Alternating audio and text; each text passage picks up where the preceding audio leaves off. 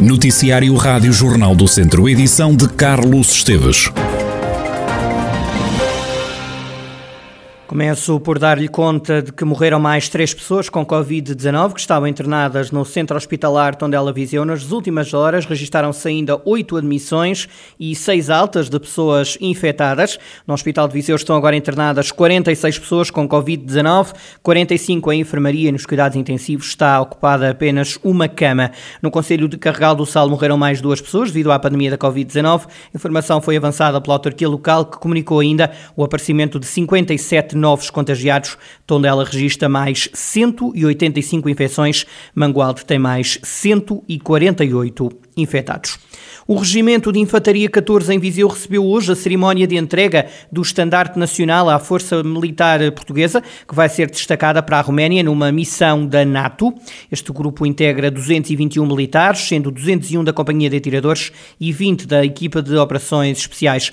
O aprontamento do batalhão aconteceu nas últimas semanas em Viseu. O comandante que acompanha esta força pertence ao RI-14, o Major Jorge Louro, que destacou o compromisso e lembrou que esta também vai ser uma oportunidade de adquirir conhecimentos junto de tropas internacionais. Saberemos honrar essa confiança diariamente, cumprindo as tarefas de forma racional e competente, com o foco no treino e proficiência das várias valências da força, constituindo-se como uma oportunidade para partilhar experiências e conhecimentos adquiridos, com forças do exército romeno no ambiente internacional, contribuindo de veras para a visibilidade e valorização do nosso exército e de Portugal.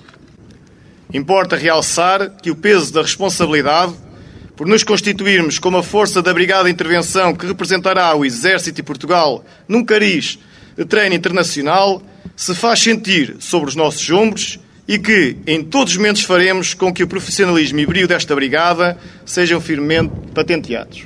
Sentindo desde o primeiro momento a missão que o nosso regimento granjeou ao se constituir como uma unidade mobilizadora desta força, saliente o comprometimento de todos que nele servem. Presente na cerimónia esteve o chefe do Estado-Maior do Exército, José Nunes da Fonseca, que realçou o reduzido tempo em que foi aprontada a primeira Força Nacional destacada para a Roménia, que deverá sair de Figo Maduro na próxima sexta-feira. A primeira Força Nacional destacada para a Roménia foi aprontada em circunstâncias excepcionais. Com efeito, a projeção de uma companhia de atiradores mecanizada no âmbito da Taylor Forward Presence estava planeada para o final do ano de 2022. Contudo, o grave conflito a que assistimos implicou a antecipação da projeção desta subunidade, assim como da Special Operations Task Unit, que estava pronta para integrar outra operação. Foi, pois, com reduzido tempo que se planearam todas as etapas e se realizaram as inerentes tarefas essenciais. Mesmo nestas circunstâncias, a Força foi capaz de cumprir um exigente, mas concentrado, plano de aprontamento. José Nunes da Fonseca, chefe do Estado-Maior do Exército, que marcou a presença em Viseu na entrega do Estandarte Nacional à Força, que se esteve a preparar na cidade para uma missão da NATO na Roménia. Este domingo realiza-se nas ruas da Urgeiriça, em Canas Senhoria, no Conselho de Nelas, um roteiro de protesto pela não descontaminação das casas dos antigos mineiros da Empresa Nacional de Urânio. O processo de descontaminação parou, daí a realização desta ação de luta, como justifica António Minhoto, da Associação dos ex-trabalhadores das minas de urânio. Nós estamos no, em 2022, estamos numa situação que, passado 14 anos do início de, e, e da análise feita da radiação das casas contaminadas, estamos numa situação em que está tudo parado e que já foram casas intervencionadas que não conseguiram atingir os objetivos da descontaminação e está tudo em stand-by. Eh, estamos, por isso, entendemos que Temos a mostrar a nossa indignação. O roteiro começa às nove e meia da manhã. Nós fazemos o nosso roteiro da indignação, mostrando que na Algeriça ainda existe a contaminação e que, nesse sentido, as pessoas têm que mostrar o bom e o mau e nós vamos mostrar a parte negativa que é existir casas contaminadas e existir ainda eh, cerca de 200 toneladas de urânio armazenado que não, não tem nada que estar aí.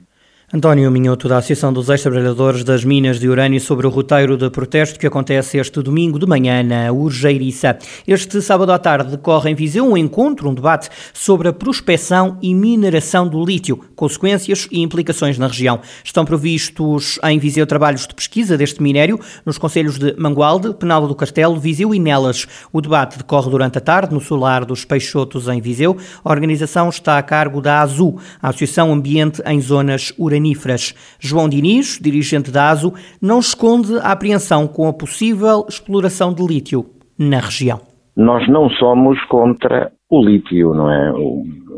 Não, não é disso que se trata. É o problema das características e dos objetivos deste tipo de minas, que serão minas seguramente a céu aberto, até grandes profundidades, vão mobilizar, afetar grandes extensões de terreno Portanto, vão provocar autênticas crateras nos solos, na paisagem, na natureza, e porque também a experiência já se conhece de outros países do mundo, leva-nos a estar muito preocupados por aquilo que possa acontecer caso as minas avancem.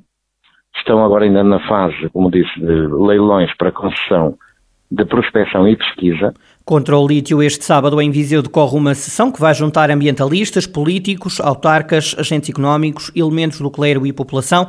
Na iniciativa vão preparar-se eventuais formas de luta para impedir a exploração do mineral. Este é um encontro que também pretende debater para apurar sensibilidades, para apurar a convergência possível e indispensável nesta matéria.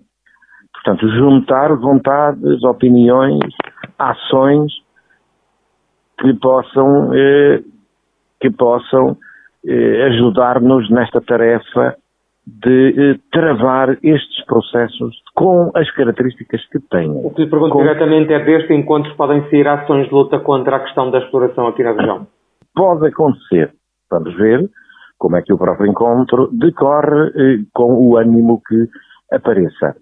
É, naturalmente, nós temos isso no nosso horizonte das ações possíveis e desejáveis, de processos de contestação, eh, juntando, como disse, as sensibilidades, as vontades, na ação, portanto, unidade. Aliás, João eh, Diniz, dirigente da ASO, Associação Ambiente em Zonas Uraníferas, que promove este sábado um encontro, um debate sobre a prospecção e mineração do lítio em Viseu. O Tondela recebe este sábado o Sporting. Os beirões estão em lugar de play-off de despromoção e precisam de pontuar para escapar à zona perigosa da Primeira Liga. O treinador dos beirões, Nuno Campos, quer um Tondela a defender longe da área e diz que o clube Ariverde tem de entrar em campo para ganhar o jogo. Não quero que a equipa se remeta constantemente uh, perto da área. Quando tivermos de o fazer, fazemos sem problema nenhum, mas é obrigatoriamente pelo poderio do adversário. Mas por norma, se nós estivermos a defender mais longe da área, significa que estamos a defender melhor. E isso é o que eu quero nas minhas equipas. Acho que temos que demonstrar claramente que queremos ganhar o jogo com o Sporting como queremos ganhar um jogo contra qualquer equipa. Esta é uma mentalidade que tem que crescer neste grupo de trabalho, que tem que ser sempre da mesma forma, quer seja em casa, quer seja fora, quer seja com o Sporting ou quer seja com outra equipa qualquer. Mentalmente nós temos que entrar em campo para ganhar os jogos. Seja contra quem for, as nossas ideias de jogo, a nossa, o que trabalhamos como equipa tem que estar presente. E aí estamos mais próximos de disputar os jogos contra os adversários. Do lado do Sporting, o treinador Ruben Amorim vê dificuldades no jogo em Tondela. O treinador dos Leões diz que o Tondela tem jogadores com muito talento e lembra que o Sporting sentiu dificuldades para derrotar os Oriverdes no jogo da primeira volta em Alvalade. O Tondela mudou de treinador, agora jogam num sistema diferente, um treinador que conhece bem o futebol português, um, com miúdos talentosos.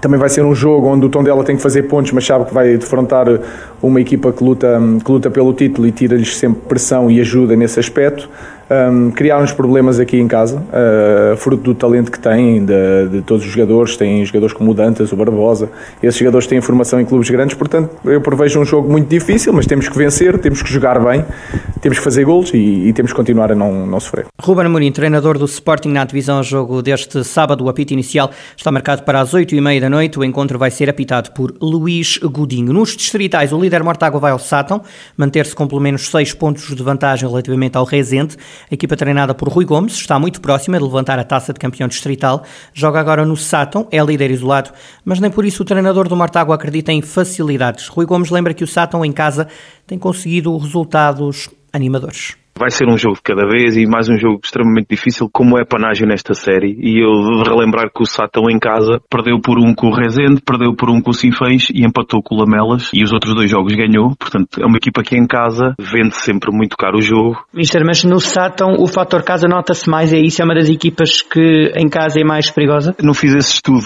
assim tão acentuado comparativamente com os outros. Todas as semanas faço o estudo do que é o percurso do Sátão em casa e, e é este. É, perdeu por um golo com o Sinfãs sensivelmente a 10 minutos do fim, perdeu com o Rezende por 2-1, também por um gol, empatou com o Lamelas, que é uma equipa que tem provado que é forte, nas últimas duas semanas ganhou os dois primeiros, e nós vamos ter que estar no, no máximo de nossas capacidades para conseguir uh, vencer o jogo, que é isso que nós queremos, como é lógico. Rui Gomes, treinador do Mortágua na divisão à visita que o clube fará ao Sátão este domingo, 4 da tarde, jornada 12 da divisão de honra. Depois deste ficam a faltar dois jogos para o final da fase de campeão.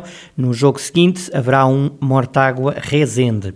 Foi adiado o Rally de Rezende, que ia para a estrada amanhã. Fernando Batista, do Targa Clube, que promove a competição automóvel em parceria com o município local, justifica o adiamento.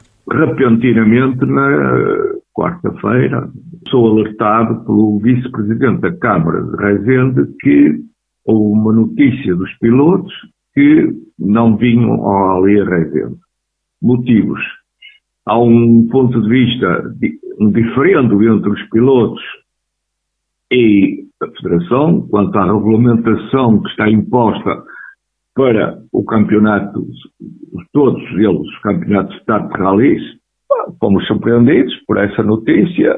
O vereador eh, chamou-me logo a atenção e eu imediatamente incitei contactos com a Federação e, enfim, ao mais alto nível, os seus responsáveis lamentaram imenso o que está a passar, enfim, e penso que vão tomar providências. Fernando Batista lamenta a situação e diz que a manutenção do Targa Clube está agora em causa. Da parte do Targa Clube, com 55 anos de bons e maus serviços prestados ao desporto automóvel, acontecer uma coisa destas. É incrível, é incrível. E provavelmente, e provavelmente, não é provavelmente, isto põe em risco a continuidade do clube.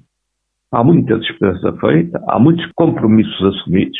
Enfim, as receitas foram apenas as inscrições, que é uma míngua para aquilo que já se pagou e aquilo que se tem que pagar, porque os trabalhos estão feitos, trabalhos gráficos, enfim, as contratações, e fomos apanhados, assim, neste vendaval, o Targa Clube é apanhado, os pilotos do centro, enfim, entenderam uh, tomar esta atitude, é gravíssima para nós, principalmente, Fernando Batista do Targa Clube sobre o adiamento do Rally de Rezende de Ouro Verde, o dirigente diz que vai tentar ainda que a prova vá para a estrada durante este ano de 2022. A banda filarmónica Sociedade Musical Voselense assinala este domingo 150 anos de atividade.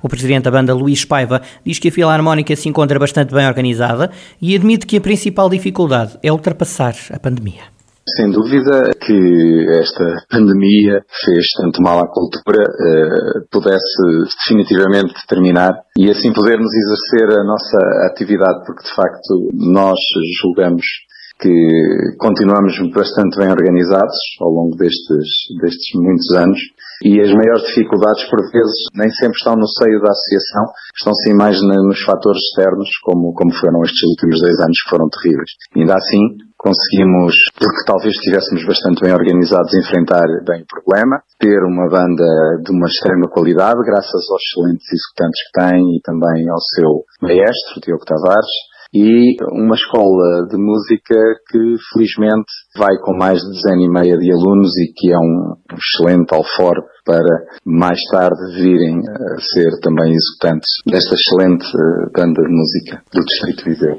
Luís Paiva garante que a banda continua a crescer com a entrada de 18 jovens músicos. Atualmente temos 47 elementos, e, estamos com cerca de 15 novos alunos, três deles vão, 15, aliás, esta semana até entraram mais três, portanto são 18, três deles vão entrar eh, no próximo domingo como executantes já da, da própria evento. Eu penso que as nossas principais preocupações são manter o equilíbrio financeiro, até porque temos uma belíssima sede, mas ainda estamos a, a acabar de pagar. Felizmente já não é um encargo assim tão grande, mas temos uma excelente sede. Levar o nome de Volzela mais além, nós somos conhecidos por ser a embaixatriz do Conselho de Volzela. Temos tido muitos êxitos, eh, não vivemos só dos êxitos do passado, ainda em 2019 fomos cantar as janeiras ao, ao Palácio de Belém ao Sr. Presidente da República e foi foi um convite muito honroso que tivemos e temos, temos tido vários. E este ano já temos, felizmente, apesar de tudo, temos um verão bastante preenchido. As pessoas conhecem a nossa qualidade e quando assim é, fica mais fácil.